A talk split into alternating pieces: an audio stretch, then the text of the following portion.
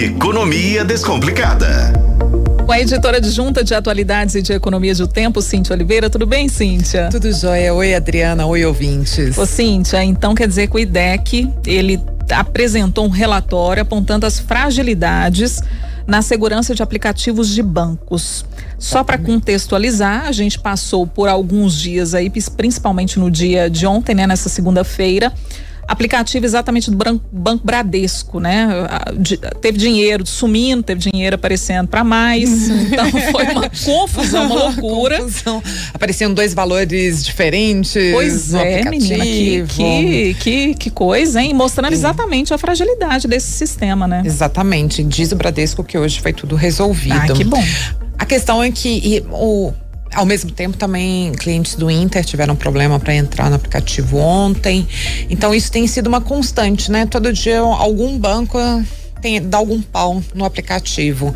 E, o, e a pessoa passa muito aperto, né? Nossa. Muito aperto. Especialmente quando a gente vai fazer um Pix, vai tentar fazer o Pix, não consegue, passa constrangimento, é uma tristeza. Mas a questão é que os bancos precisam investir em tecnologia, precisam se blindar dos problemas, dos ataques, dos hackers, dos problemas que podem aparecer.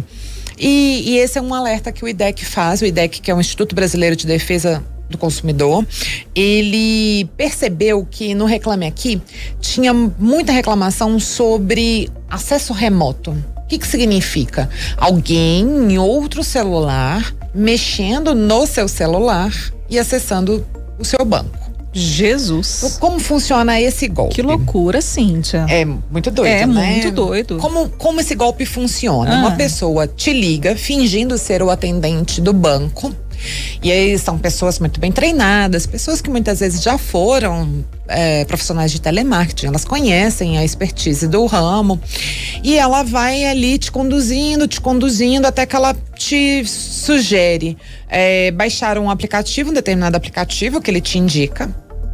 E aí ele fala que ele vai resolver o seu problema. Por quê? É, quando você baixar esse aplicativo que permite acesso remoto, ele vai mexer no seu celular. E aí ele, ele vai assim: não, vai lá no aplicativo, abre lá, me fala o que está acontecendo. E aí sim a pessoa vai engabelando o consumidor, né? E aí o que, que acontece? É, o IDEC diz que a culpa não é só do consumidor, a culpa não é do consumidor por vivenciar esse golpe, por cair nesse golpe.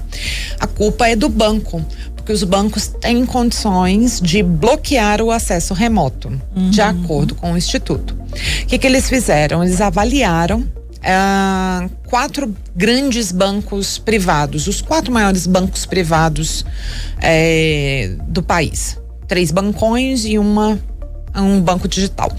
E perceberam que só um conseguia bloquear o acesso remoto. Eles fizeram o teste.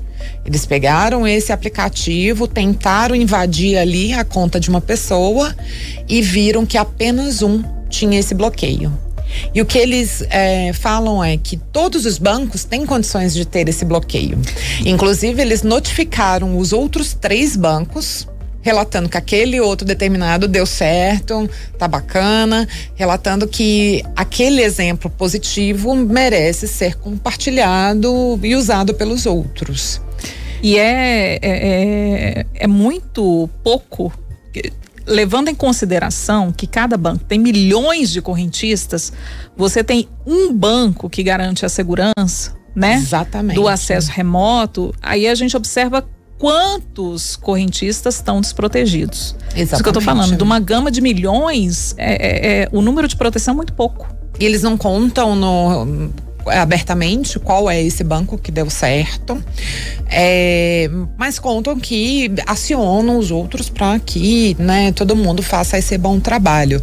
Agora, é torcer para que todo mundo faça isso. Pois Há é. tecnologia para isso. E o que o IDEC sempre coloca é que o banco também tem responsabilidade. E é por isso que os bancos têm investido muito em campanhas né, contra os golpes, porque eles também têm responsabilidade. Eles têm mecanismos para evitar que a pessoa seja vítima de golpe.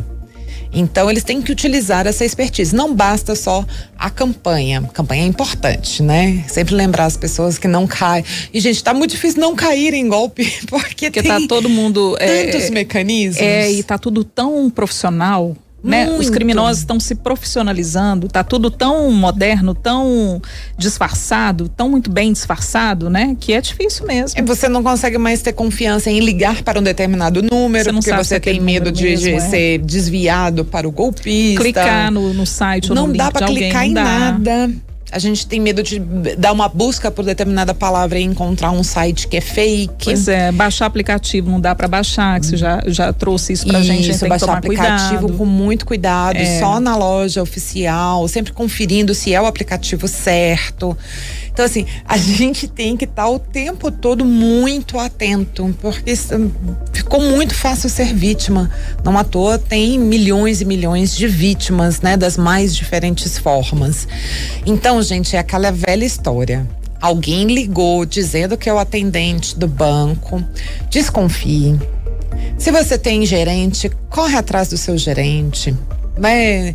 É, tente encontrar o canal mais confiável do banco para você, entendeu? Claro que para cada banco é uma realidade. Hoje em dia nós não, não, temos mais o acesso a agências como antes, né? Nós mesmos falamos do Bradesco que fechou 13 agências em Belo Horizonte. Claro que para cada um o esquema é diferente. Mas o importante é você ter um acesso que seja confiável. É isso, desconfiar sempre de tudo. De tudo. É. De tudo e todos.